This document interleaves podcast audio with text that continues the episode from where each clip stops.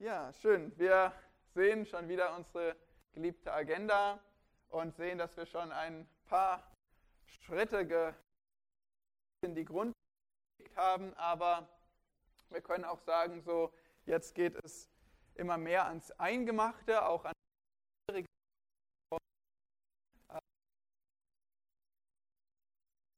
nochmal auch gerne eure Fragen einzubringen oder mir zumindest Stopp zu sagen, wenn was ähm, unklar ist und nicht überzeugend, weil wir möchten ja wirklich, dass es nicht nur ein, ein Zuhören ist, sondern ein Mitdenken und Erfassen und wirklich überzeugt sein von der Glaubwürdigkeit der Bibel. Ja, wir beginnen heute Morgen mit der Glaubwürdigkeit der historischen Berichte der Bibel.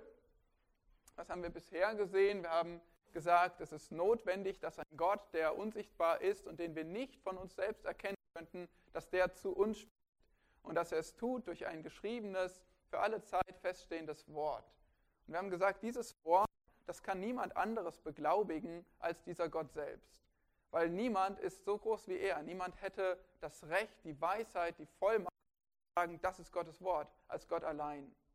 Und das ist natürlich etwas, was der Ungläubige nicht einfach so akzeptiert, aber was tatsächlich für unseren Verstand sehr stimmig ist und was wir immer wieder verstehen müssen, so gehen wir an die Bibel heran. Und dann haben wir gesehen, ein paar im Alten, Neuen Testament, wie die Bibel miteinander verbunden ist, eng verbunden und wie die Bibel über sich selbst sagt, es ist Gottes Wort. Es ist nichts, was sich die Kirche ausgedacht hat, die Gemeinde in der Geschichte und gesagt hat, ja, wir, wir versuchen dieses Buch über alle anderen zu stellen und wir machen das selbst zu Gottes Wort. Das ist auch nicht geschehen durch die Kanonbildung, als irgendwie äh, die Kirchenväter, die früher dann irgendwelche Konzile gesagt haben, das ist Gottes Wort. Nein, es war schon Gottes Wort. Es wurde schon so geschrieben. Es wurde schon so von den Schreibern verstanden. Es steckt da drin. Wir können es nur anerkennen, wir können es nicht zu Gottes Wort machen. Und so hat die Bibel ihre Glaubwürdigkeit von Gott. Und jetzt wollen wir sehen, wie das denn aus mit historischen Berichten, weil oft wird ja behauptet, sei ähm, vielleicht ein moralisch hilfreiches Buch, äh, das so ein paar ganz gute Lebenshilfen gibt. Ja, Nächstenliebe finde ich auch gut, steht ja da drin. Aber wenn es dann darum geht, Jona im großen Fisch, das kann doch nicht wahr sein. Und ja, die Wunder, die berichten darin, das ist irgendwie komisch. Und überhaupt bei den Kriegen, da wird es mir ganz anders, wenn ich lese, wie Israel ein Land erobert hat. Also das sind so Dinge, die Spaß rede ich, rede ich weg. Und, ähm, und dann wird gesagt, naja, aber, aber moralisch kann die Bibel uns ja einiges fürs Leben helfen. Oder kennt ihr, kennt ihr dieses Reden, dieses Denken, dieses Argument? Schon, oder? Aber was, was würdet ihr sagen? Wenn jemand euch sagt, in der Bibel, da kommt es nur auf den moralischen Gehalt an. Solange die Bibel eine gute Lebenshilfe gibt, ist alles gut, aber die historischen Berichte sind nicht so wichtig. Ob Jona gelebt hat oder nicht, ob er wirklich das erfahren hat, ist nicht so wichtig. Wie würdet ihr reagieren? Julia.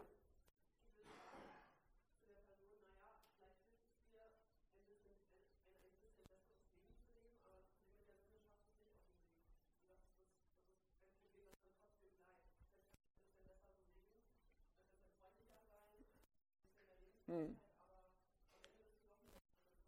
Sehr gut, ja. Also das, das Evangelium ansprechen und sagen, es dient nicht nur einfach als Lebenshilfe. Und jetzt sagen wir mal, die Person sagt, okay, gut, erzähl mir doch mal von der Sünde. Und sie sagt, ja, hm, das stimmt schon, ja, ich bin auch ein Sünder, ja, ich brauche auch den Retter Jesus. Und, und sie sagt, ich glaube das. Oder vielleicht ist es schon jemand, der sagt, ich glaube an das Evangelium. Aber trotzdem glaube ich nicht, dass diese ganzen historischen Berichte stimmen. Ich möchte wirklich für Gott leben, ich sehe auch meine Sünde, aber ich, ich glaube nicht, dass die ganzen Berichte aus dem Alten Testament stimmen. Sami.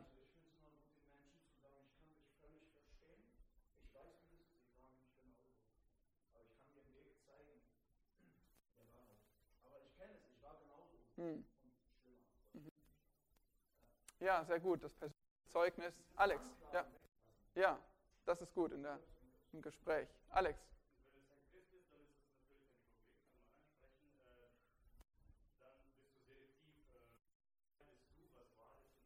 Hm.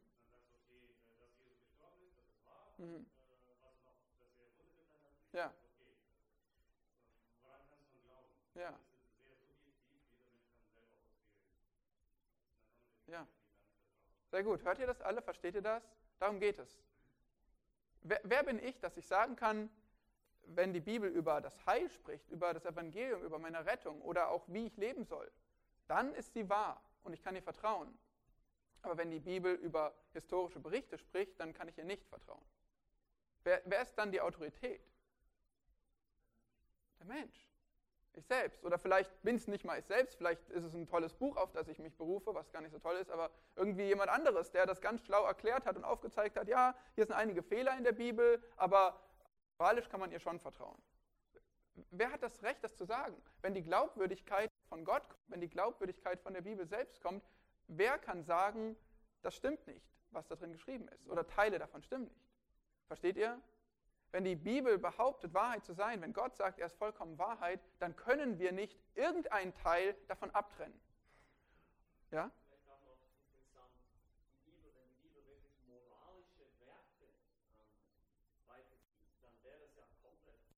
Ja. Ja. Ja.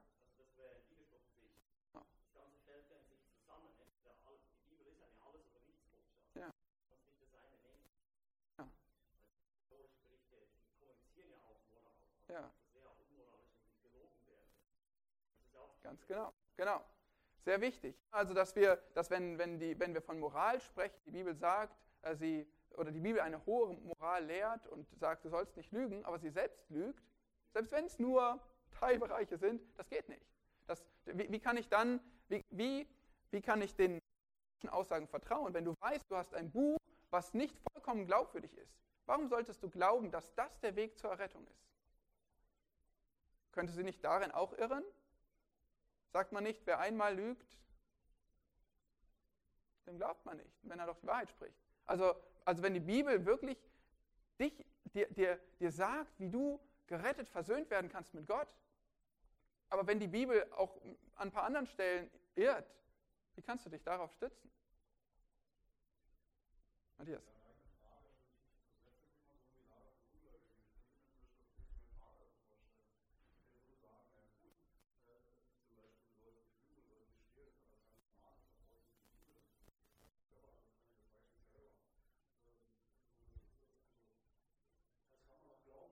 Ja. Ja.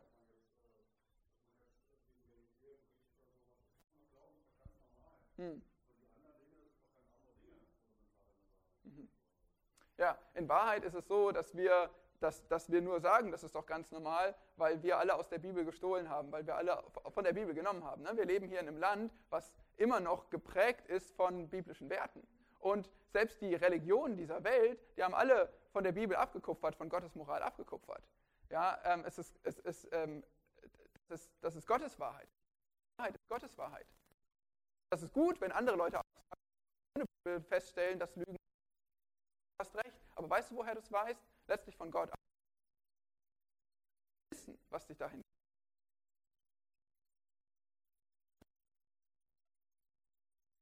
das alles aufgeschrieben hat, sondern hat es dir sogar in dir hinein, in und natürlich haben wir gestern gesagt, das ist die allgemeine Offenbarung des Gewissens, das gibt dir nicht präzise Informationen über alles, aber es ist trotzdem die gleiche Moral. Es kommt vom gleichen Gott.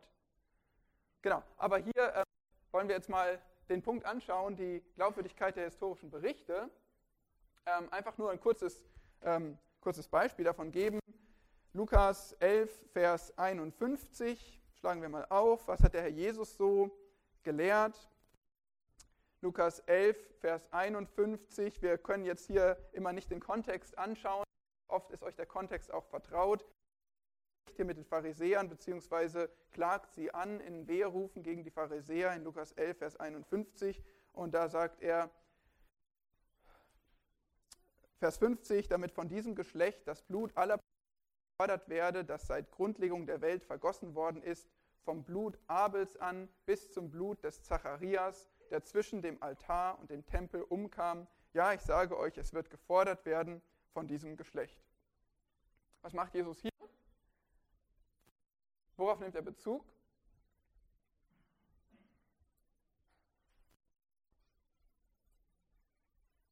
Lukas noch? Ja.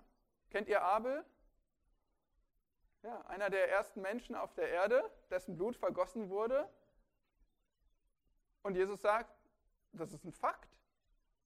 Abel, 1. Mose 4, sein Blut wurde vergossen. Und dann nimmt er noch Bezug auf Zacharias, da steigen wir jetzt nicht ein, ähm, aber auch jemand, dessen Blut vergossen wurde. Und Jesus nimmt wie selbstverständlich auf historische Berichte Bezug und akzeptiert sie als Fakten. Lukas Kapitel 17, können wir mal weiter blättern, Lukas 17.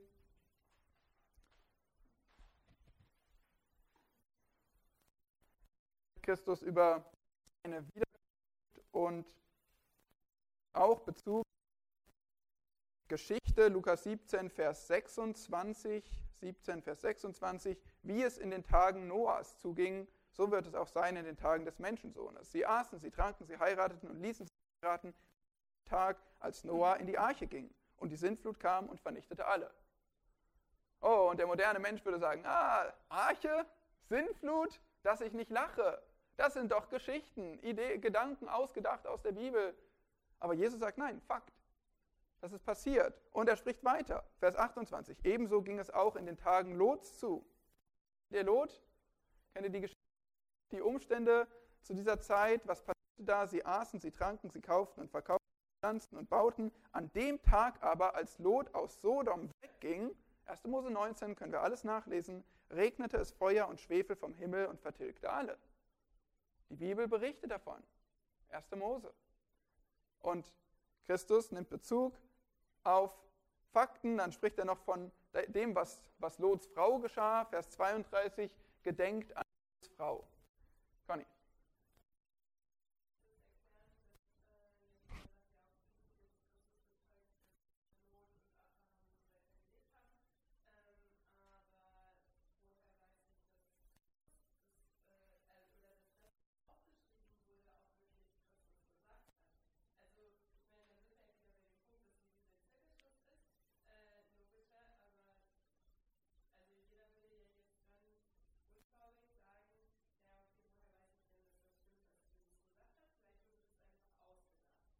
Okay. Also,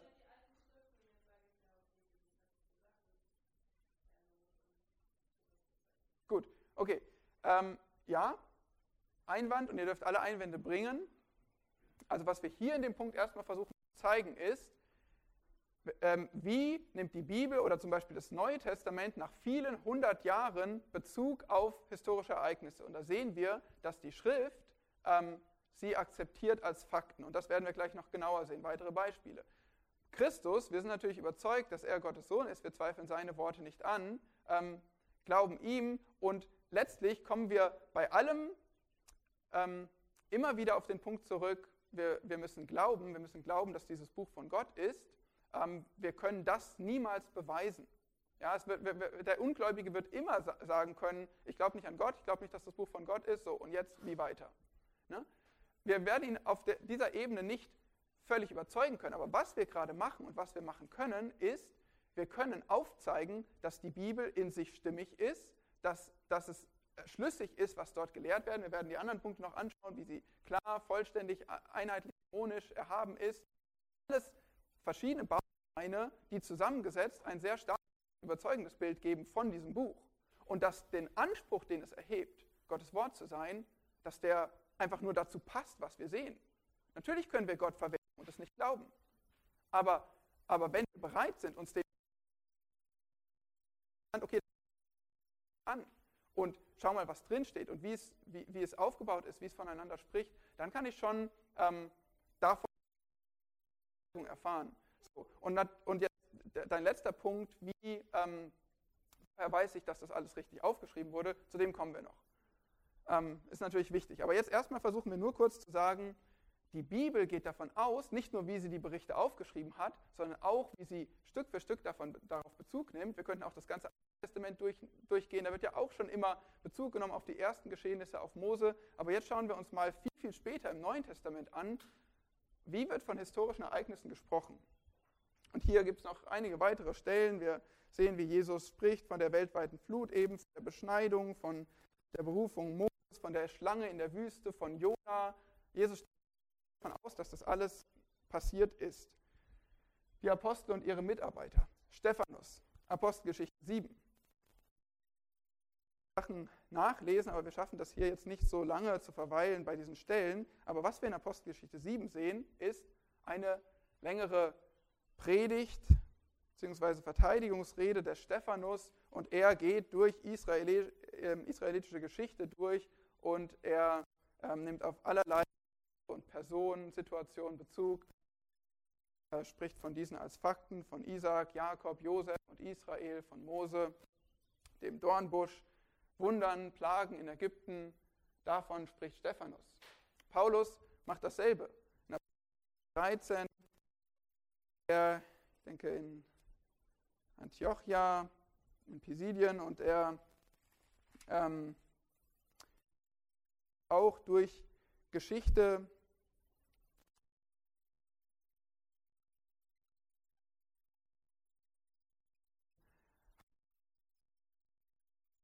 vierhundertfünfzig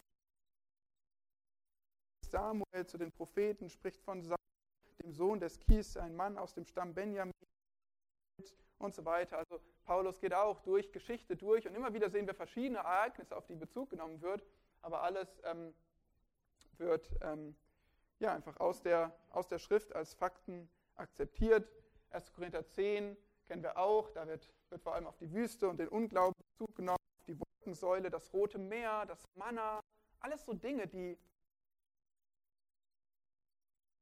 ja, sehr komisch sind, die der moderne Mensch ablegen, ablehnen würde, sagen, ja, Manna fällt vom Himmel, Hunderttausenden von Millionen in der Wüste, das Meer wird geteilt, die ziehen 40 Jahre durch die Wüste, erobern dieses Land, Jericho, die Mauern fallen ein. Das, hm. aber, aber Paulus und Stephanus und Christus, die alle überzeugt, das ist ähm, Autor des Hebräerbriefs, Hebräer 11, spricht von all den Glaubenshelden. Und er spricht auch von detaillierten Ereignissen, ähm, spricht dort auch von Leuten wie und Barak, von Rahab, von Josef im Detail, Abraham natürlich. Ja, wird vieles Bezug genommen, einfach als Fakten akzeptiert. Lukas,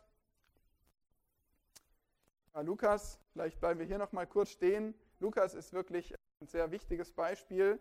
Ihr wisst, wie er sein Evangelium beginnt, oder? Lukas Kapitel 1. Lukas Kapitel 1. Nachdem viele es unternommen haben, einen Bericht über die Tatsachen abzufassen, die unter uns völlig erwiesen sind, wovon spricht er? Lukas 1, Vers 1 leitet sein Evangelium ein.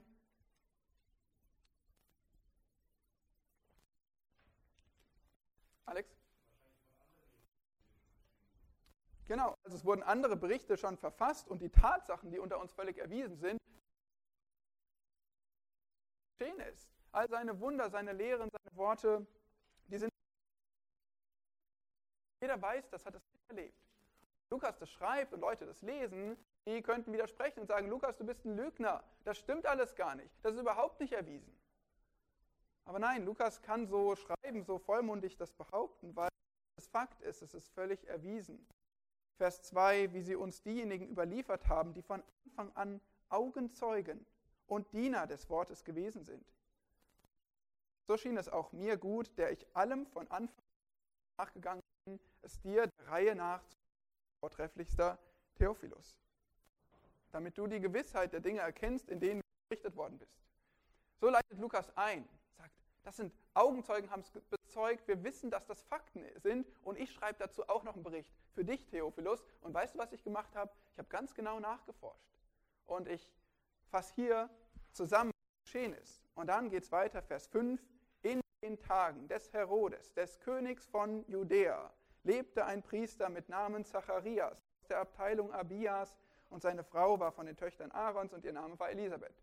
Okay, Lukas macht weiter und sagt, ich sage dir, wann es geschehen ist. Herodes war König. Wo war der König? In Judäa ein Priester und das ist seine Linie, wo er, her, wo er abstammt. Und dann erzählt er die Geschichte und dann äh, zu, aber der spricht dann auch von den Schwangerschaften von Elisabeth und Maria. Und dann sagt er, als, als ähm, Elisabeth im sechsten Monat war mit Johannes, da wurde der Engel Gabriel von Gott in eine Stadt Galiläa, Nazareth, gesandt und dann kam er zu Maria. Gesundheit. Bea habe ich informiert, ähm, Bea habe ich interviewt ähm, vor einigen Jahren, vor vielen Jahren, zur Chronik der Bibelgemeinde Berlin und geschehen sind, habe versucht, zusammenzufassen, aufzuschreiben.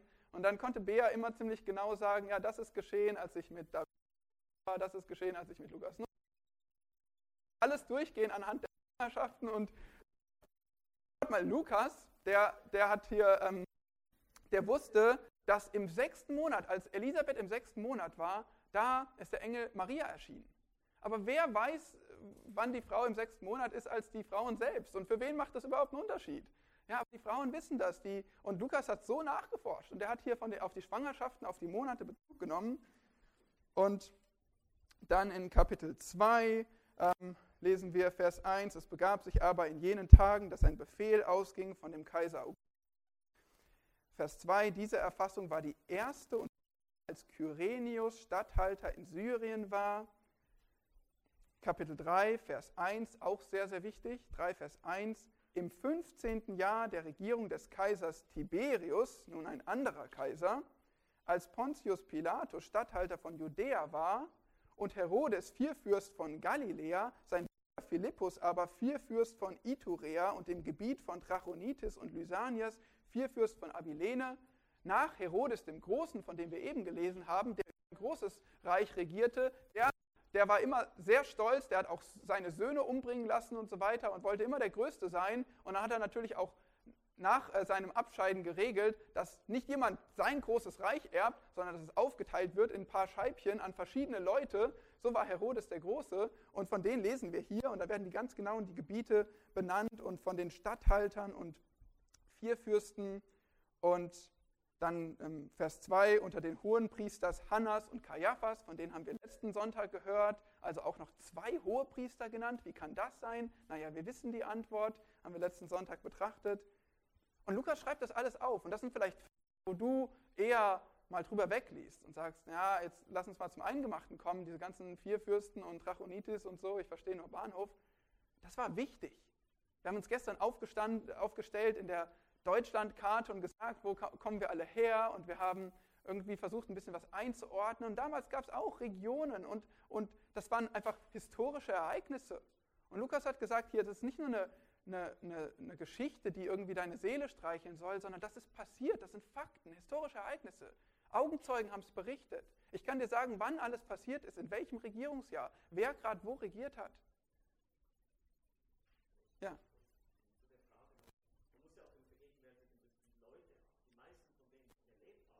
Ja. Mhm. das wäre dann auch mit diesem Punkt, wenn da solch, so viele Details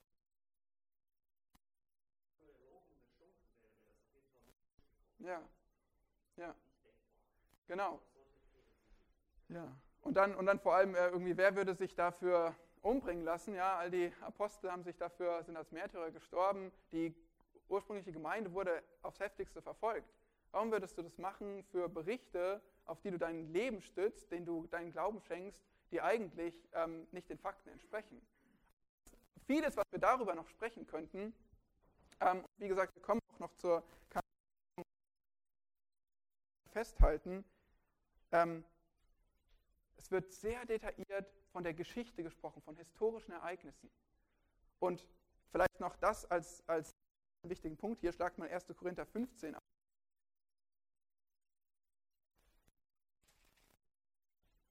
Was ist das Evangelium? Das Evangelium, ja, das ist die Botschaft, die gute Botschaft zu deiner Errettung. Aber ist das Evangelium eine, eine moralische, eine, eine Geschichte, die irgendwie dir, deiner Seele Halt gibt? Ist das alles? Hätte die sich jeder ausdenken können? Hätte Gott einfach eine Geschichte schreiben können von Jesus, der nie gelebt hat? und der aber für die Sünden gestorben ist und deswegen dich rettet? Ist es wichtig, dass dieser Jesus wirklich gelebt hat? Dass dieser Jesus wirklich Wunder getan hat und gelehrt hat? Paulus schreibt in 1. Ich erinnere an das Evangelium habe, dass dem ja auch fest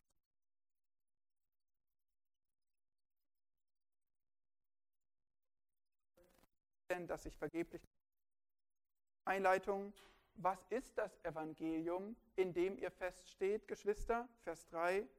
Denn ich habe euch zuallererst das überliefert, was ich auch empfangen habe, nämlich, dass Christus für unsere Sünden gestorben ist nach den Schriften und dass er begraben worden ist und dass er auferstanden ist am dritten Tag nach den Schriften und dass er dem Kephas erschienen ist, danach den Zwölfen und so weiter. Paulus sagt, das ist das Evangelium. Das Evangelium ist ein historisches Ereignis. Das Evangelium ist keine, keine Geschichte, der wir Glauben schenken, weil wir halt Christen sind. Das Evangelium ist ein historischer Fakt, dass Christus gestorben ist, begraben wurde, auferstanden ist. Wäre irgendetwas davon nicht geschehen, es gäbe keine Hoffnung für uns, es gäbe kein Heil für uns. Verstehst du das?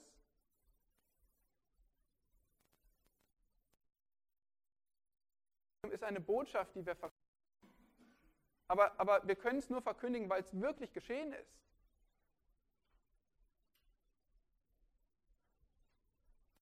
Und das ist, das ist, auch wenn wir, ich meine, der Sündenfall, der ist wirklich geschehen und du selbst bist der lebendige Beweis dafür, dass der Sündenfall geschehen ist. Aber wäre der Sündenfall kein historisches Ereignis, wäre die Sünde nicht so in die Welt gekommen, wofür bräuchte es, worum bräuchte es Errettung? Das sind alles historische Geschehnisse, es sind, es sind Tatsachen und die Bibel geht völlig davon aus und wir, äh, wir ähm, ja, haben allen Grund zu glauben, von Fakten lesen kommt, der, kommt es in der Bibel wirklich nur auf den moralischen Gehalt und die Heilsbotschaft an. Also die Heilsbotschaft, die ist Historie, die ist Fakten. Christus und die Autoren der Bibel widersprechen dem ausdrücklich. Der präzise historische Bericht ist die Heilsbotschaft, das haben wir gerade angeschaut in 1. Korinther 15. Es gibt keine Heilsbotschaft, wenn das nicht wirklich geschehen ist. Die Rettung war nötig, weil Sündenfall und Sünde real sind. Und das, was du auch schon erwähnt hast, Pascal, die Moral letztlich, worüber wir am Anfang gesprochen haben, die Moral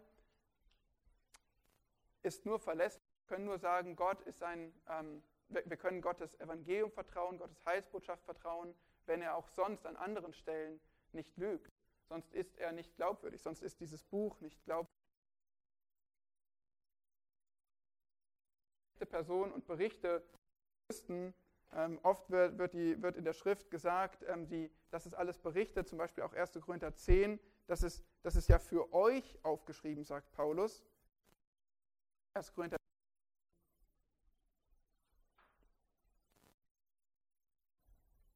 Vers 11 und 12 und 13 wird uns einfach gezeigt, er nimmt Bezug auf Geschichte von Israel und sagt, für euch euch dient es zur Warnung. Und spricht vom Trost der Schriften. Alles, was zuvor geschrieben worden ist, Römer 15, Vers 4, wurde zu unserer Belehrung zuvor geschrieben. Das und den Trost der Schriften Hoffnung fassen. Hat Hiob dir schon mal zum Trost gedient? Hast du schon mal gedacht in deinem Leid, ja, aber Hiob, der hat es noch ein bisschen schwieriger als ich oder deutlich schwieriger als ich. Und der hat an Gott festgehalten. Der hat gesagt, der Herr hat gegeben, der Herr hat genommen. Der hat gesagt, das Gute nehme ich aus Gottes Hand, sollte ich nicht auch das Böse annehmen? Der hat an seinem Glauben festgehalten. Hiob ist eine große Ermutigung für uns im Leid, oder? Aber was, wenn es Hiob nie gegeben hätte? Was, wenn er all das nicht erlebt hätte?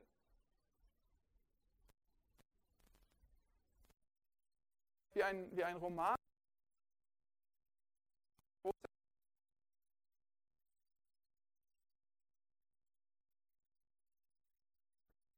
Keinen, der wirklich standhaft sein in seinem Glauben. Das, ist, das sind immer nur erdachte Geschichten. Das ist eine Ermutigung, wenn ich weiß, das ist nur ausgedacht, aber nicht der Realität entsprechend. Aber Hiob ist real. Hiob hat wirklich an seinem Gott festgehalten. Und viele, viele andere Geschichten der Schrift, die, die dienen zum Trost eurer Ermutigung, weil sie Fakten sind.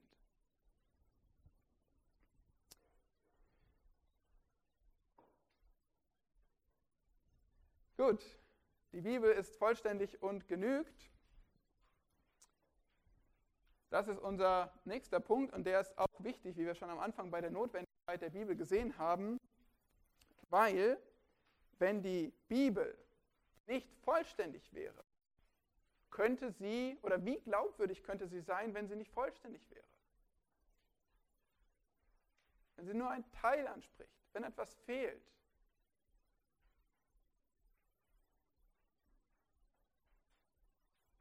Könnte es dann sein, dass die Antwort, die du suchst, nicht da drin steht? Weil sie ja nicht vollständig ist? Könnte es sein, dass gerade deine Situation, gerade deine Kämpfe nicht behandelt werden?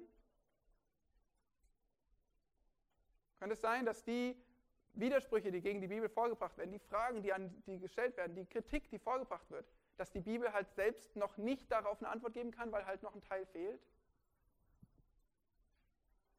Die Bibel ist glaubwürdig, so glaubwürdig, weil sie vollständig ist. Matthias.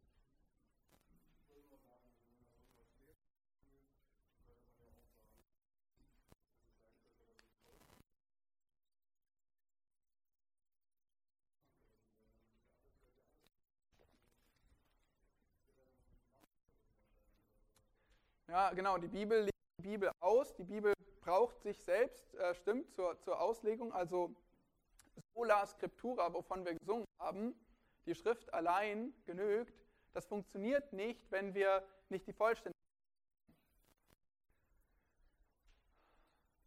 Aber ähm, also wir, wir, die, die Bibel könnte glaubwürdig berichten in dem, wovon sie spricht, aber es würde immer eine Frage offen bleiben, fehlt vielleicht noch was? Und muss ich deswegen in anderen Quellen Hilfe suchen? Muss ich mich auf andere Quellen stützen, weil die Bibel nicht genügt? Aber wenn die Bibel genügt, das ist ein extrem wichtiger Punkt für ihre Glaubwürdigkeit.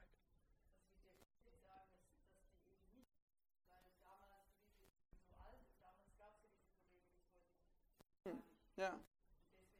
Ja. Ja. Genau. Ne, sprechen wir jetzt die auch an. Mose Kapitel 4,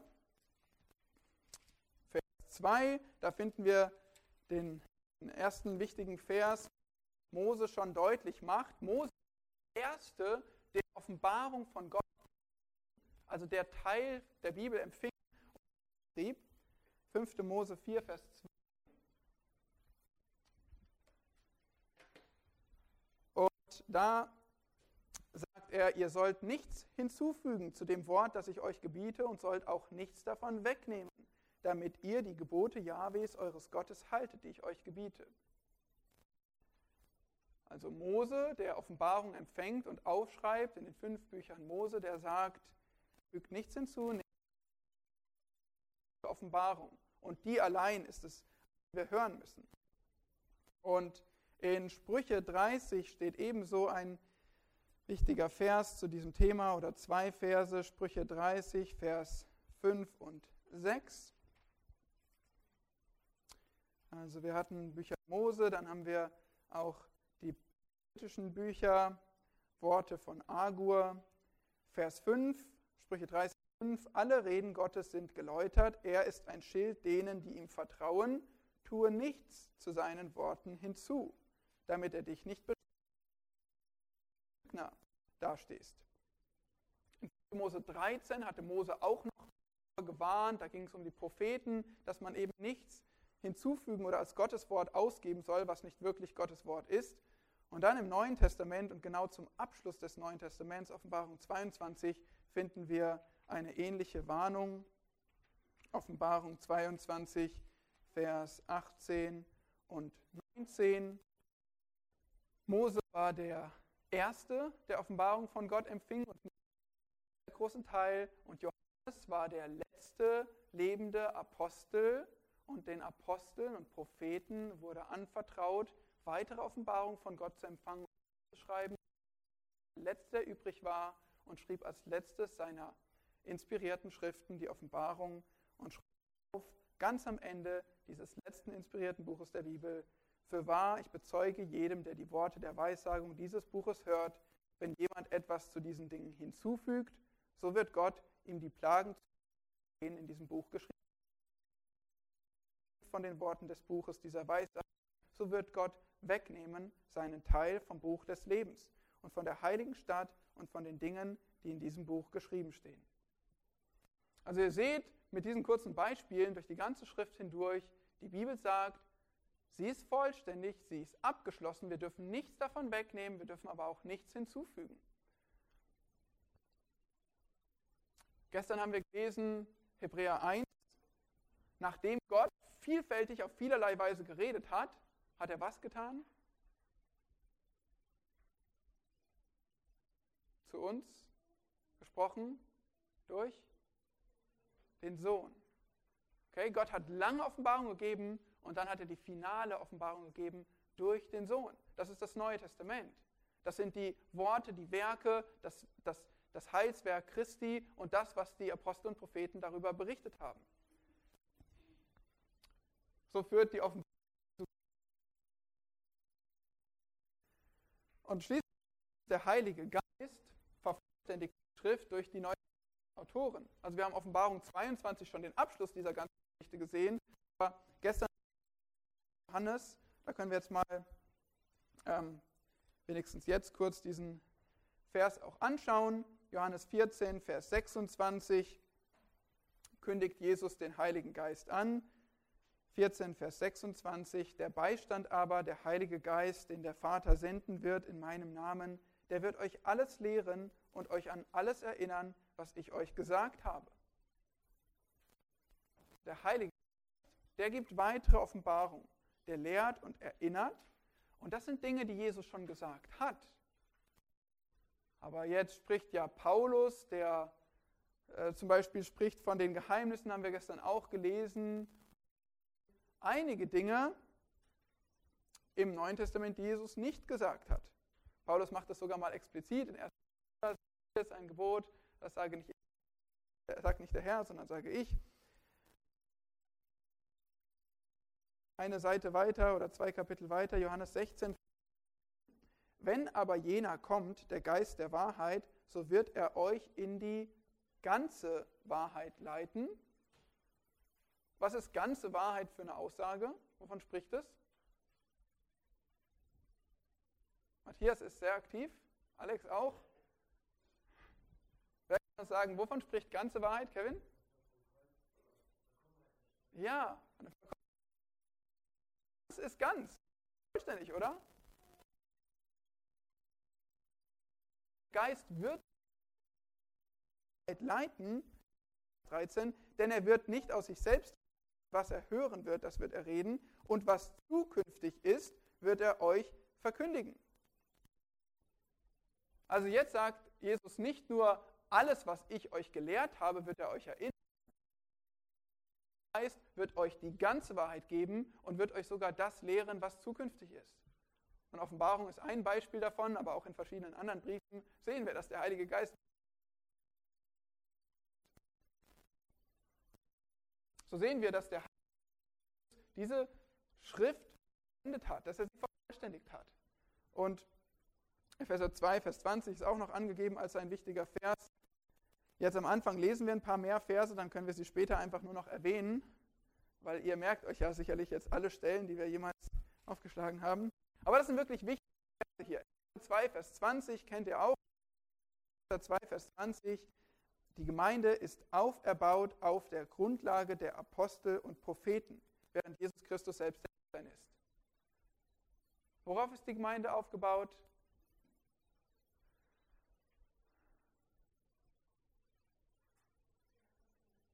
Auf der Grundlage der Apostel und Propheten. Steht genau hier.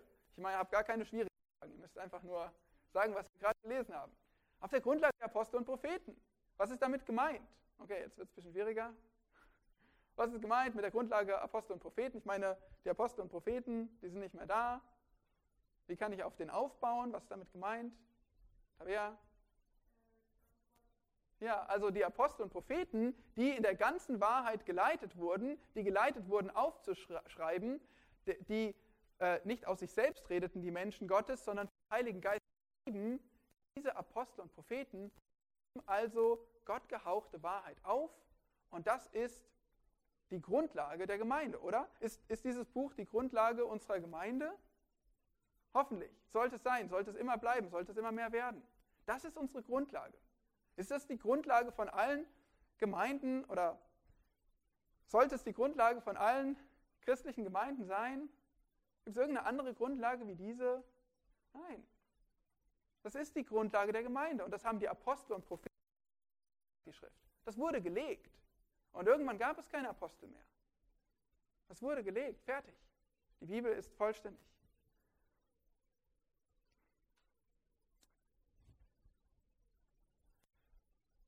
Deshalb genügt die Bibel. Genugsamkeit äh, finden wir bei den Reformatoren. Ja, bitte.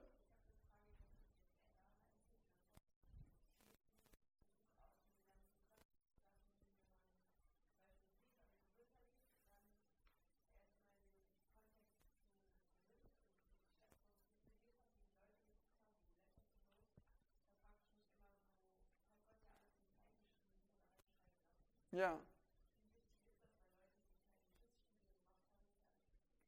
Ja. Guter Punkt. Ähm, wir kommen ja noch zu dem Punkt, die Bibel ist klar und verständlich.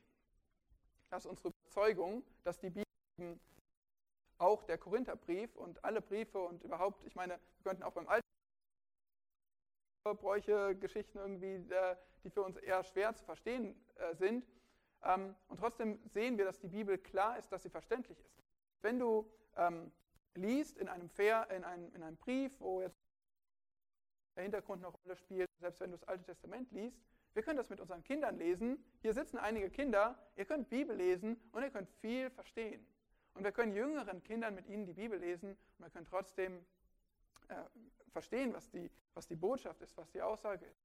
Und wir müssen natürlich bedenken, dass die Offenbarung gegeben wurde in einem Kontext, gegenüber echten Menschen, echten Gemeinden, in echten Situationen. Und so war das zum Beispiel auch in Korinth. Und damals, als die Korinther ihren Brief äh, empfingen, war ihnen alles sehr bewusst. Und Paulus konnte darauf äh, klar Bezug nehmen. Und ähm, das ist nicht schlimm, dass wir, oder es ist kein, kein Fehler der Bibel, dass wir heute ein bisschen Mühe uns geben müssen, um zu verstehen, was war ihre Situation. Aber für sie damals war alles sehr klar verständlich, was Paulus ihnen zu sagen hatte. Sie haben das erlebt, wie sie in Zungen geredet haben und sich damit gebrüstet haben oder was für Debatten es gab über Kopftuch oder so Geschichten. Und für uns, wir müssen ein bisschen mehr Mühe uns geben, das zu verstehen.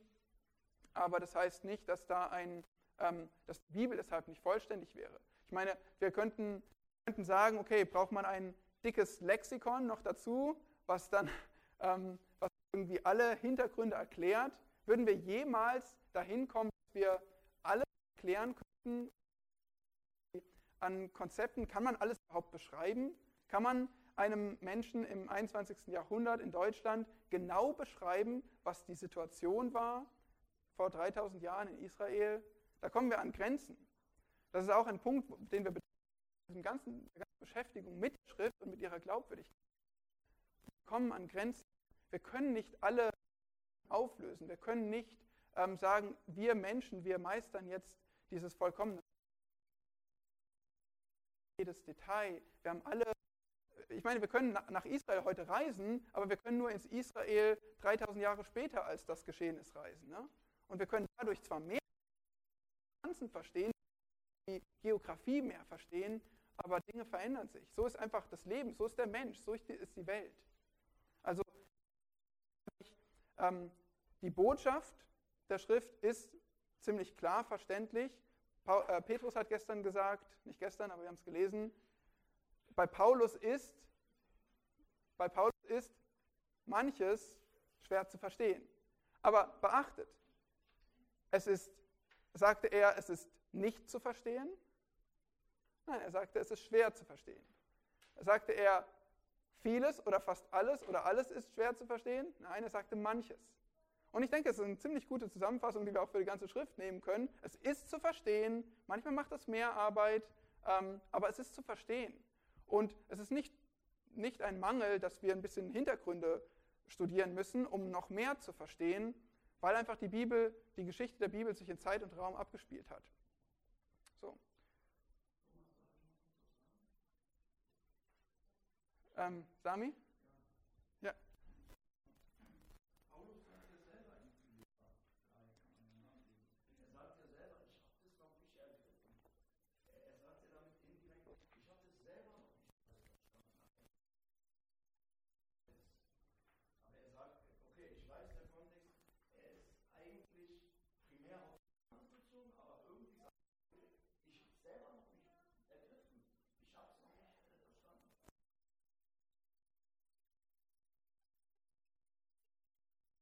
würde, ich würde dir zustimmen, dass es, dass es vom Kontext von etwas anderem spricht, das Ergreifen, aber du hast, hast natürlich, ähm, es ist richtig, dass auch die, die Autoren der Schrift oder sie zeigen auch, dass sie Menschen sind und dass sie nicht, nicht alle Dinge durchschauen können und dass sie von Gottes Offenbarung abhängig sind. Johannes macht das auch sehr deutlich, wenn es um Offenbarung geht. Aber genau. Ja. Genau. Ja, auch der klügste Mensch hat ähm, Grenzen im Verständnis. Tobi.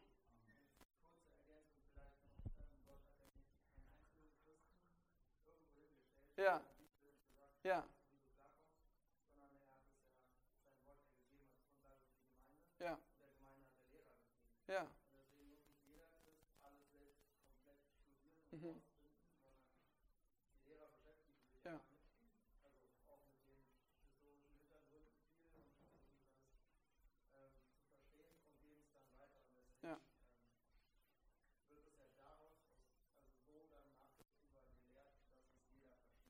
Mhm. Mhm.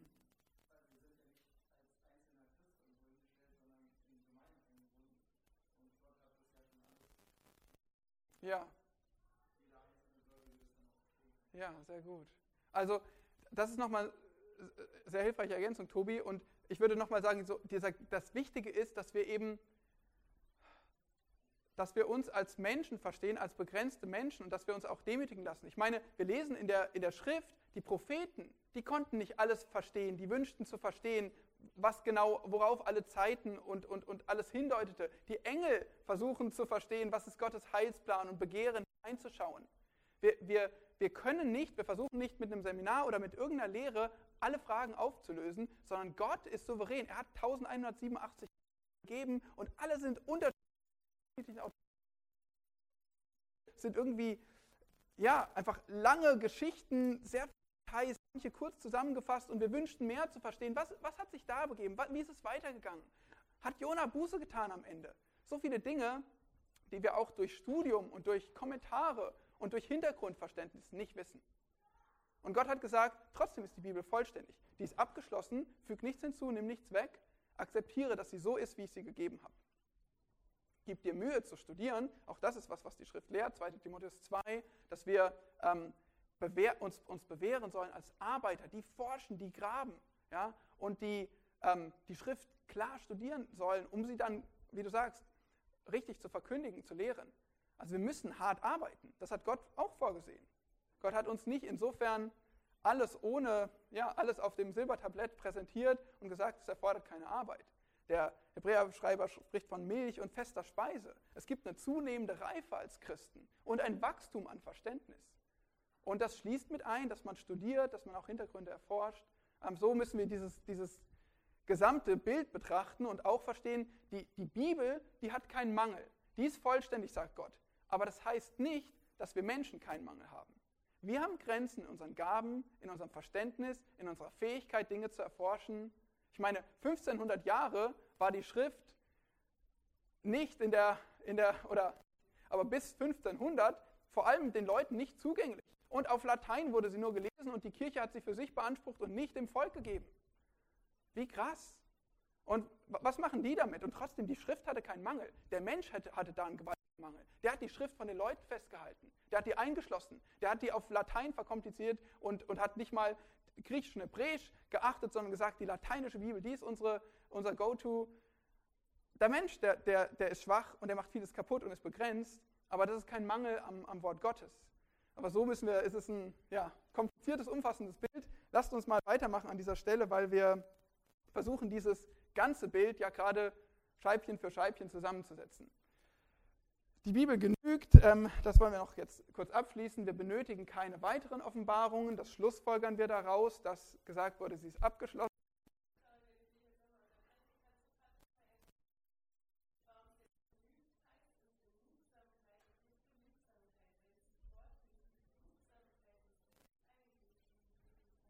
Ja, genau, aber der Fehler liegt beim Duden. Der Duden ist nicht vollkommen.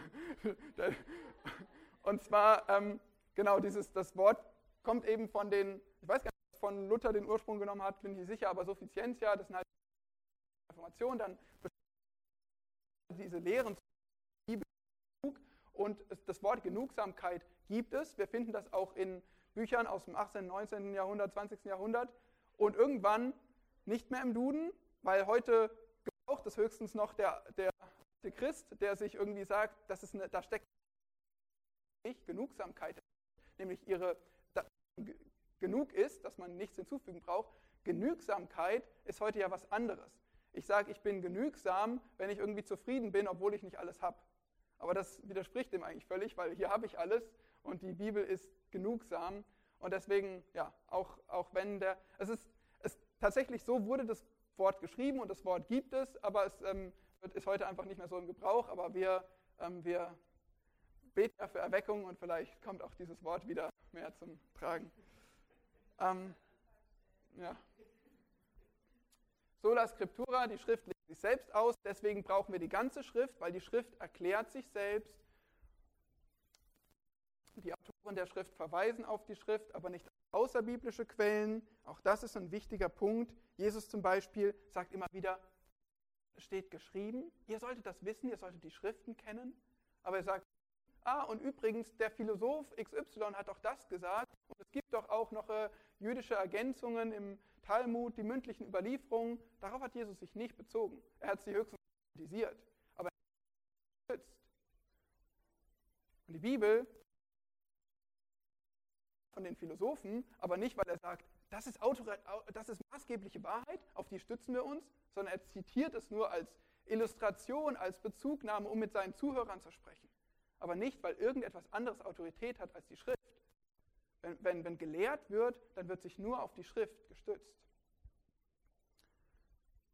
Die Schrift lehrt alles, was wir zum Leben als Christ benötigen.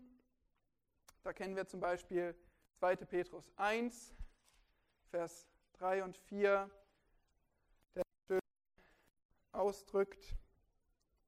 Ui, aber schauen wir uns jetzt nicht an, könnt ihr selbst lesen nochmal 2. Petrus 1, Vers 3 bis 4, dass die ähm, Lehre, die Gott gibt, die Schrift, uns alles gibt, was wir brauchen zum Leben und zur Gottseligkeit. Das nochmal jetzt selbst sagen, inwiefern ist es wichtig für dein Leben als Christ und dein Dienst, dass die Bibel genug ist, dass die Bibel genügt, dass du nichts anderes zur Bibel brauchst. Also nichts anderes von gleicher, von gleicher Kraft und Wahrheit und Autorität. Warum ist es wichtig für dich, dass die Bibel allein genügt? Katrin?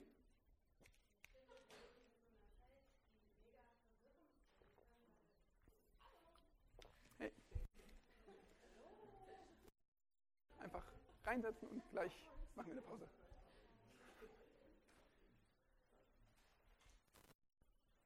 Warum ist es wichtig, dass die Bibel genügt?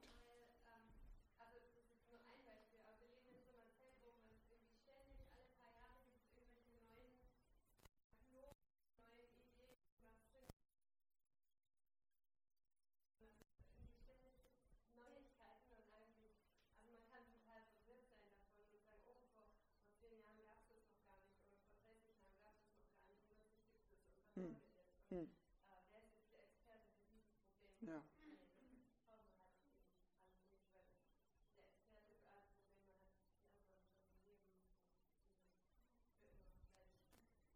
Genau. Und brauchen wir deswegen also keine Zeitungen lesen, keine Sachbücher, brauchen wir nicht studieren, brauchen wir nicht irgendwie, wenn ich in einem Bereich der Biologie oder, ähm, oder IT-Technik oder sowas arbeite, brauche ich dann nicht mehr hören auf neueste Erkenntnisse und Forschungen? Muss ich einfach nur die Bibel mit zur Arbeit nehmen?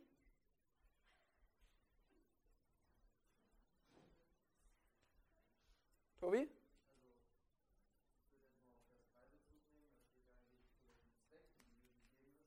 Ja.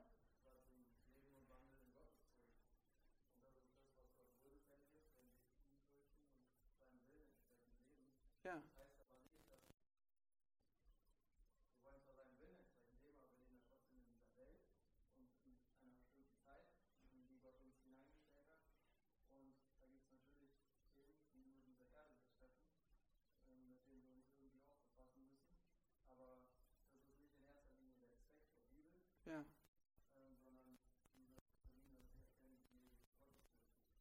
Sehr gut. Ja.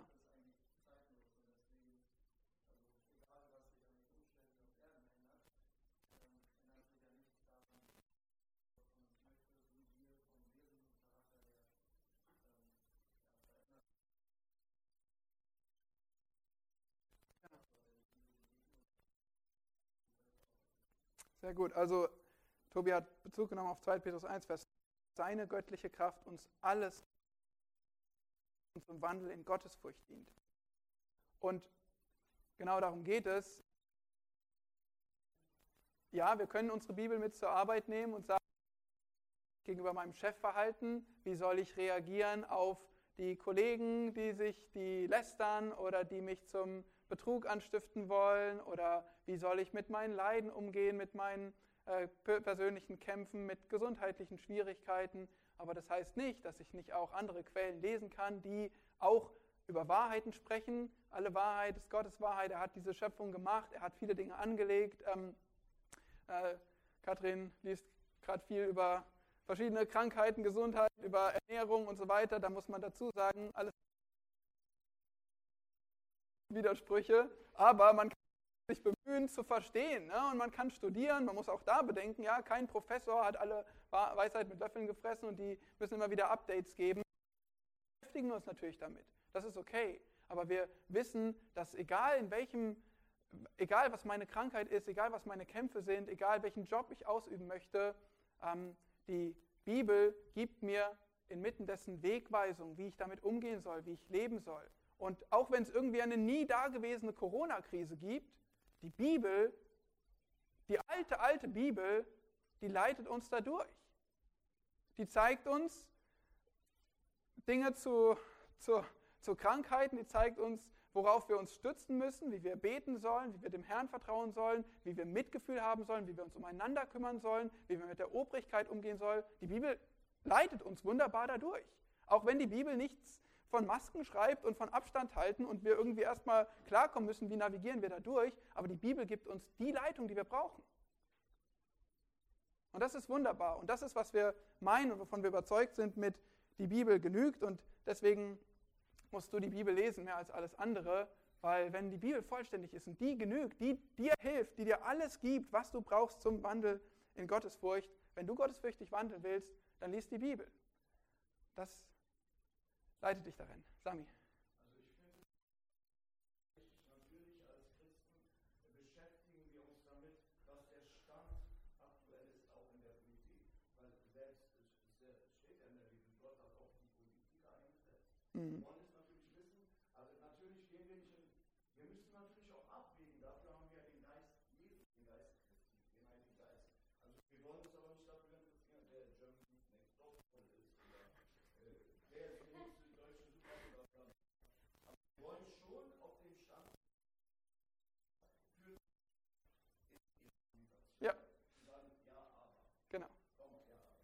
Nicht von der Welt, aber in der Welt. So. Ähm, okay, also das uns angeschaut. Fünf Teile mittlerweile und sechstens, die Bibel ist irrtumslos. Da haben wir schon ein bisschen immer wieder haben wir es angeschnitten, aber jetzt ähm, schauen wir uns dieses Thema noch an vor der Pause. Die Bibel ist irrtumslos. Und das ist ein sehr wichtiger Punkt. Hier gehe ich jetzt nur ganz kurz durch. Sieben Gründe für die Irrtumslosigkeit der Bibel. Wir haben uns die angeschaut. Gott lügt nicht, er ist heilig, deswegen ist auch sein Wort irrtumslos. Zweitens, der Charakter des Menschen. Wir Menschen sind Lügner, wir irren, wir machen Fehler, Erklärungen suchen, dann würden wir immer in die Irre gehen an irgendeinem Punkt. Deshalb brauchen wir ein irrtumsloses Wort. Weil wir selbst begrenzt sind und Lügner sind, brauchen wir jemanden, der nicht lügt. Die Bibel selbst bezeugt von sich, dass sie vollkommen irrtumslos. Jesus bezeugt es über die Schrift eindeutig, dass irrtumslos ist. Ist ein Fehler möglich und unzählige möglich. Wer einmal lügt, haben wir gesagt, die ganze Schrift muss irrtumslos sein, damit wir vollständig eine irrtumslose Bibel kann Autorität in allen Fragen haben. Wenn die Bibel vollständig ist und genügt, wenn die Bibel sich gegenseitig auslegt, sola scriptura, und die Handys sind gezückt für den siebten Punkt, da ist der historische Glaube der christlichen Kirche. Darauf stützen wir uns nicht äh, unseren Glauben auf andere Menschen, aber es ist doch ziemlich, ziemlich wichtig, ähm, wenn wir heute plötzlich mit einer Lehre von der Irrtumslosigkeit der Schrift kommen, die nie irgendjemand behauptet hat, dann sollten wir uns schon große Fragen stellen. Oder andererseits, wenn wir heute sagen, die Bibel ist nicht irrtumslos, sie enthält Fehler, aber die Kirche hat es für Jahrhunderte immer wieder geglaubt und bestätigt. Es ist schon wichtig, was jemand vor uns erkannt hat. Und tatsächlich ist es so, bis ins siebte sogar über die Reformation hinaus, sogar in der katholischen Kirche, die das Wort Gottes verschlossen hat, Menschen wurde geglaubt, dass in der Bibel kein Fehler ist. Und erst als der Mensch so klug wurde und sagte, ich weiß alles und nicht Gott und nicht der Mensch ist die Mitte der Welt und aufgeklärt dachten, die Bibel enthält Fehler, weil wir können jetzt beurteilen. Das ist schon interessant, dass es 17 Jahrhunderte nicht geschehen ist und da waren die Menschen auch nicht dumm, die haben ziemlich kluge Sachen geschrieben und wahrscheinlich größere Erkenntnis gehabt als viele heutzutage, die abhängig sind von so vielen Hilfsmitteln. Ja, aber so war es der historische Glaube der christlichen Kirche und das spielt auch mit rein in ähm, das nächste Zitat. Das kommt nämlich aus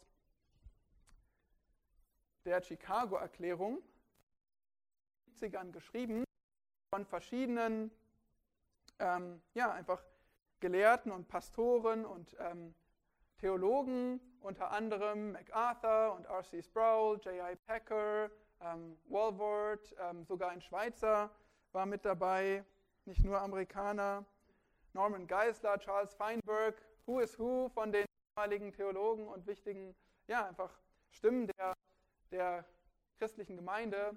Und die haben viele Punkte aufgeschrieben, ihre, ihre, Überzeugung drückt. Auch wenn sie nicht in jedem Detail der Dienstphilosophie vielleicht übereinstimmen, aber sie haben alle gesagt, wir sind felsenfest davon überzeugt, dass die Schrift irrtumslos ist. Und wir wollen das festhalten. Sie haben es immer festgehalten, dass sie gesagt haben, wir glauben das, wir bekennen das und wir lehnen das ab.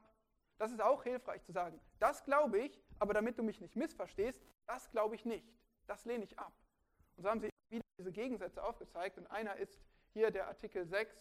Wir bekennen dass die Schrift als Ganze und in allen ihren Teilen bis in die einzelnen Wörter der Originalhandschriften von Gott inspiriert wurde. Also die Schrift, und zwar bis in jedes Wort. Aber jedes Wort von was? Alle Wörter der Originalhandschriften. Was ist damit gemeint? kurz erklären?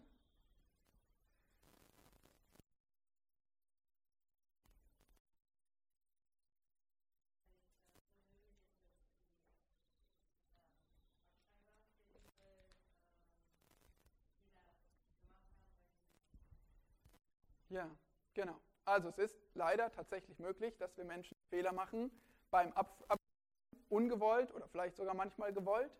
Wir sind auch in Übersetzungen nicht perfekt. Manchmal geben wir euch Anmerkungen, sagen, dieses Wort wäre so zu übersetzen. Oder hier gibt es sogar eine Textvariante, wo etwas drinsteht in unserer Übersetzung, was vermutlich, nach allem, was wir gefunden haben an ähm, ähm, Quellen der, der Handschriften, Griechisch und Hebräisch oder selbst frühe Übersetzungen davon. Und dass wir sagen müssen, es gibt, äh, es gibt Dinge, wo ein Mensch einen Fehler gemacht haben kann, aber in den Originalhandschriften sind wir davon überzeugt, das, was Gott eingegeben hat, dass da kein Fehler ist. Und jetzt ist natürlich die spannende Frage, wie nah kommen wir mit unserer Übersetzung heute im 21. Jahrhundert an die Originalhandschriften ran? Und da müssen wir sagen, nicht 100 Prozent, leider, aber 99,9 Prozent. Und das ist sehr gut und darüber sprechen wir auch noch genau. Aber ja, wir halten fest, die Bibel ist irrtumslos.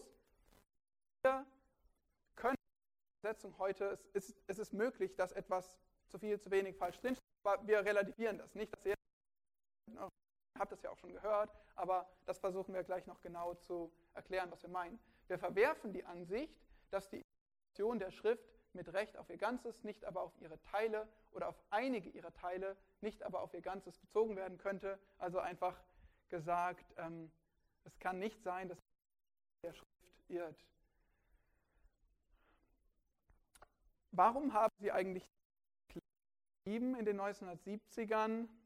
Ähm, da gab es einen Fall von einem Seminar ähm, Los Angeles in der Nähe, wo wir waren, das Fuller Theological Seminary, das stand einige Jahrzehnte sehr fest, hat auch die Irrtumslosigkeit der Schrift gelehrt und hat dann, ist aber umgefallen und hat 1971 erklärt, sie glauben an die Unfehlbarkeit der Schrift, nicht aber an die Irrtumslosigkeit der Schrift.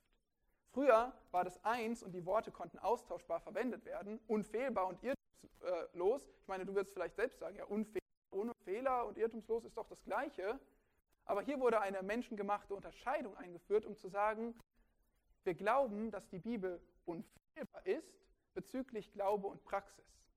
Da sind wir genau wieder an einer menschengemachten Unterscheidung. Wir sagen, ja, die Bibel gibt dir alles, was du brauchst zum Wandeln in Gott. Dass jedes Detail, jeder historische Bericht wirklich so sich zugetragen haben muss. Versteht ihr? Und so hat man versucht, zu reagieren auf die Angriffe der Bibelkritik, auf so vieles, was ja immer auf uns Christen, auf die Gemeinde, auf die theologischen Hochschulen einprasselt, zu reagieren und zu sagen, ja, ist so dumm. Wir wissen, dass nicht alles korrekt ist. Aber wisst ihr, die Bibel ist trotzdem, Irrtums, äh, ist trotzdem unfehlbar, weil sie leitet uns recht in Glaube und, und Praxis. Genau, also Unfehlbarkeit, die Bibel ähm, darin, wie du glauben sollst und wie du leben sollst. Da lehrt die Bibel alles vollkommen korrekt, aber nicht notwendigerweise auch in historischen Berichten. Das heißt, es kann sein, dass Jona nie drei Tage in einem Fisch war, aber dass du, ähm, dass, dass die Gemeinde geleitet werden soll von Ältesten und dass sie Lieder singen soll und dass, äh, dass du ähm, nicht lügen sollst und deinen Nächsten lieben sollst, das ist alles völlig klar, gesichert, Glaube und Praxis. Aber Jona, Mose, mh, hm, vielleicht nicht ganz. Und die Irrtumslosigkeit, die sagt nach wie vor im Ganzen und in allen Teilen, jedes Detail, jedes Wort ist Gottes Wort. Und wir vertrauen dem. Okay? Das ist eine menschengemachte Unterscheidung, die eingeführt wurde. Und deshalb ähm, ähm, diese Reaktion zum Beispiel mit dieser Chicago-Erklärung. Und wir können sagen, und das haben wir schon gesagt, deswegen kann ich das jetzt nur noch nennen, weil wir haben diesen Punkt bearbeitet. Wer kann sich erheben als Autorität über die ist Wahrheit und der Teil nicht. Wenn die ganze Schrift selbst sagt, sie ist Wahrheit. Wenn die historischen Berichte in der Schrift bestätigt werden als historisch, wenn Jesus das gelehrt hat, die Apostel das gelehrt haben, könnten wir herangehen und sagen, wir wissen, welche Teile nicht von Gott sind, weil Gott kann ja nicht lügen. Es gibt keinen objektiven Maßstab. Wir müssen uns erdenken. Und wenn ein Teil falsch sein kann, wie kann es nicht sein, dass wir uns auch bei dem anderen Punkt irren? Dass irgendein kluger Kopf jetzt auch noch rausfindet, dass das eigentlich auch nicht stimmt. Da bricht alles zusammen. Wir haben dann keine Autorität, die die Grenzen bestimmt. Dann muss der Ausleger muss sich mich selbst zur Autorität aufschwingen und sagen, ich lege fest, was Gottes Wort ist und was nicht Gottes Wort ist. Aber ich kann nicht einfach dieses Buch nehmen und sagen, es ist Gottes Wort, sondern ich muss sortieren. Aussortieren, einsortieren. Versteht ihr? Und das ist unhaltbar. Dann bricht alles zusammen letztlich.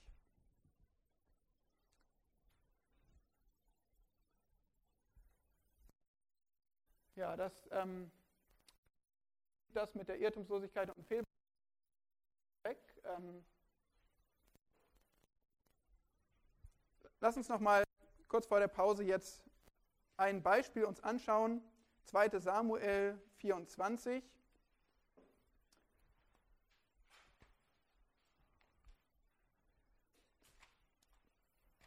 2. Samuel 24 und 1. Chronik 21.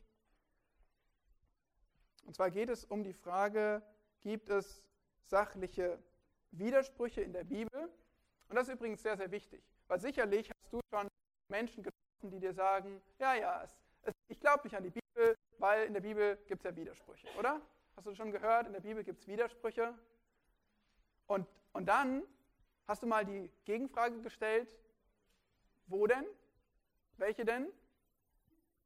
Und was hast du für eine Antwort bekommen?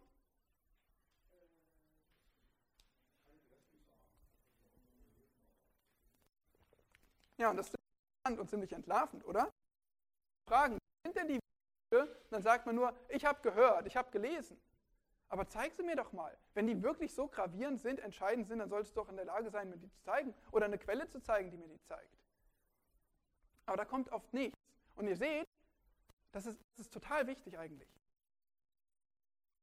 Was ihr für ein Gegenüber habt und wie der, der Mensch ist ungläubig. Nun, es kann vielleicht auch mal sein, dass ein Christ mit einer Stelle kämpft, das will ich jetzt gerade nicht behandeln, aber im Kern so ein in der Bibel ist voller Widersprüche, die sagen das als Ungläubige. Sie lehnen Gott ab. Sie lehnen ihn als Autorität ab. Sie wollen ihn nicht als Richter über ihr Leben. Sie wollen ihn nicht als König über ihr Leben. Und deshalb haben sie ein wunderbares Schutzschild entwickelt und sagen, die Bibel ist voller Widersprüche. Deswegen brauche ich gar nicht glauben. Deswegen gibt es diesen Gott ja gar nicht. Das ist einfach ein, eine, ein, ein, ein Schild, was sie versuchen aufzubauen, um weiter so leben zu können, wie sie wollen. Aber es gründet sich auf Fakten, auf etwas, was sie dir zeigen können, sondern nur auf ihr Herz, auf ihren Unglauben. Sie wollen nicht. Deswegen ist es mal gut nachzufragen, vielleicht das als Gelegenheit zu sehen, auch darauf einzugehen. Nun, wenn jemand doch einen, eine Antwort darauf hat und sagt, doch, ich kann dir was zeigen, dann geht er vielleicht mit dir zu 2 Samuel 24 und zu 1. Chronik 21 andere Stelle. In 2 Samuel 24, da sind wir am Ende des Lebens von König David und da heißt es in Vers 1, und der Zorn Jahwes entbrannte wieder gegen Israel und er reizte David gegen sie, indem er sprach, geh hin, zähle Israel und Juda. Okay? Wer reizt David, Israel und Juda zu zählen? Lukas Noah? Gott.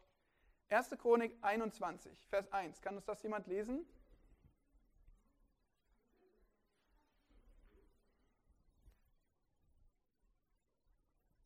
Erste Chronik 21, Vers 1.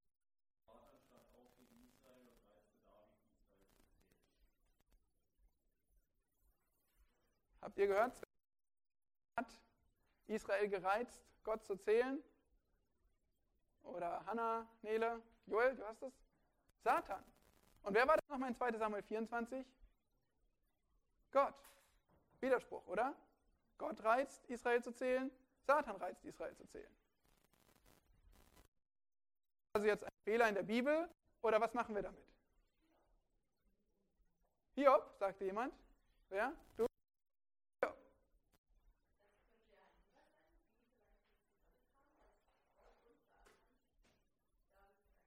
Richtig, erinnert ihr euch an Hiob? Da kam Satan vor Gott und bat um Erlaubnis, dass er Hiob alles nehmen könnte, was er hat. Hiob hat, äh, Satan hat Hiob alles weggenommen, aber Gott hat es zugelassen. Gott hat es erlaubt. Und genauso ist das eine plausible Erklärung für diese Stelle. Gott hat Satan erlaubt, David zu reizen. Es kann nicht andersherum sein. Es kann nicht sein, dass Satan Gott gezwungen hat, weil Gott macht, was er will, Es kann nicht sein, dass Satan Gott überreden oder überwältigen musste. Und wahrscheinlich hat Gott es erlaubt. Das ist zumindest eine plausible Erklärung. Steht das so im Text?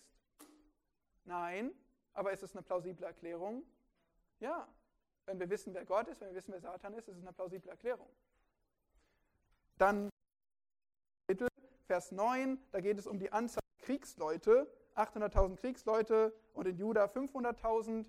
Und in 1. Chronik lesen wir von einer anderen Zahl in Vers 5. Dieses Beispiel überspringen wir kurz, aber da gibt es auch eine Erklärung. Wenn du an der interessiert bist, gerne in der Pause. Wir gehen nochmal weiter zu Vers 13, 1. Samuel 24. 1. Samuel 24, Vers 13, nachdem, äh, Entschuldigung, 2. Samuel 24, Vers 13, gut aufgepasst, 2. Samuel 24, Vers 13. Nachdem also David auf das Reizen Satans hin Israel hat zählen lassen durch Joab, da kam der Prophet Gad zu David, 2. Samuel 24, Vers 13, und ließ es ihn wissen und sprach zu ihm, willst du, dass sieben Jahre Hungersnot in dein Land kommen oder dass du drei Monate lang vor deinen Widersachern fliehen musst, während sie dich verfolgen, oder dass drei Tage lang die Pest in deinem Land ist.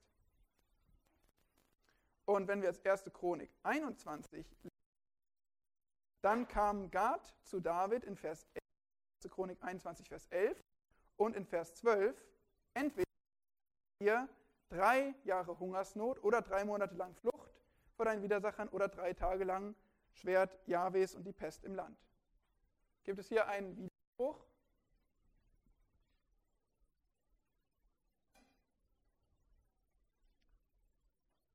Habt ihr nicht bemerkt? Doch. Sieben Jahre? Sieben Jahre und drei Jahre. Das ist doch komisch. In Samuel sagt Gad, wähle dir sieben Jahre Hungersnot. In Chronik sagt Gad, wähle dir drei Jahre. Irgendeine Erklärung?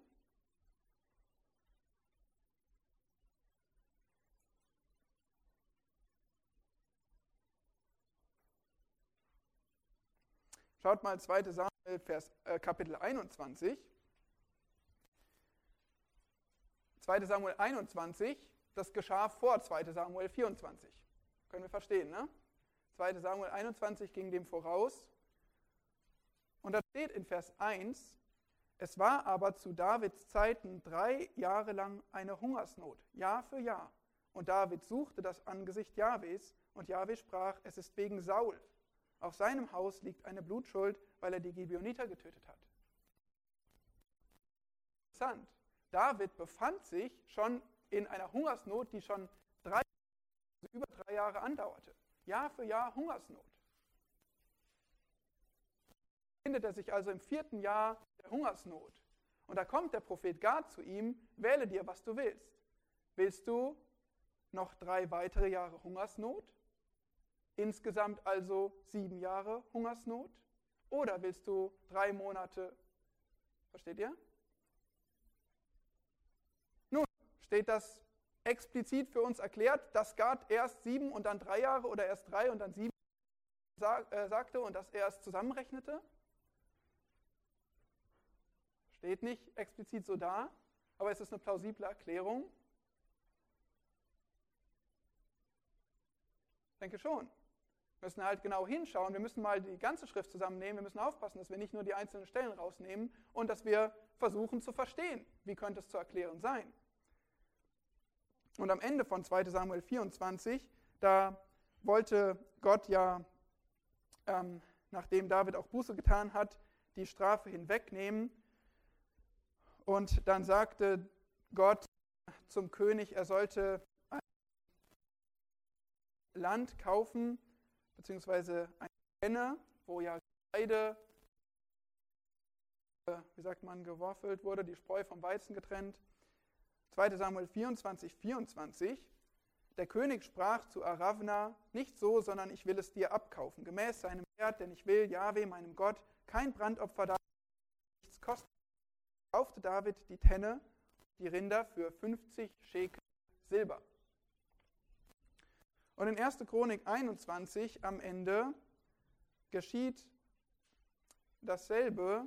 David soll, ich meine, das ist ja die gleiche Geschichte, aber interessanterweise heißt es dort in Vers 28, zu jener Zeit, als David sah, dass Jahwe ihn auf der Henne Ornans, des Jebusiters, nun jetzt hat er einen anderen Namen mal vor in der Bibel, dass die Leute verschiedene Namen haben,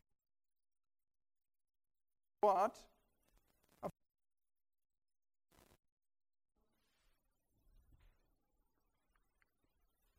Ach genau, hier hat er schon gekauft. Wir müssen noch Vers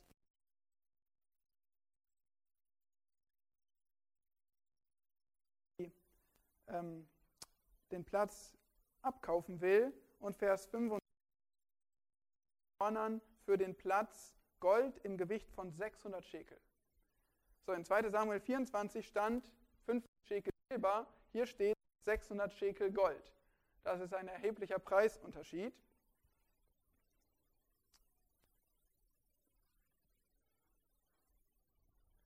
Und wir haben jetzt nicht, aber du hast schon eine Erklärung, Tim? Ja.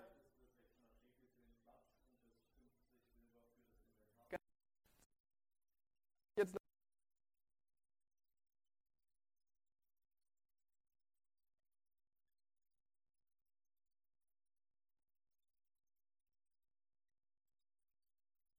die Tenne, die war nur so ein kleiner Ort, wo man irgendwie das Getreide gedroschen hat und wo man, ähm, ja, einfach, das, da reichte irgendwie so ein, so ein kleiner Platz. Aber David hat auf, dieser, auf diesem ähm, großen Platz, wo die Tenne war, später, ähm, oder das war später der Tempelberg. David hat ihn ja noch nicht errichtet, aber äh,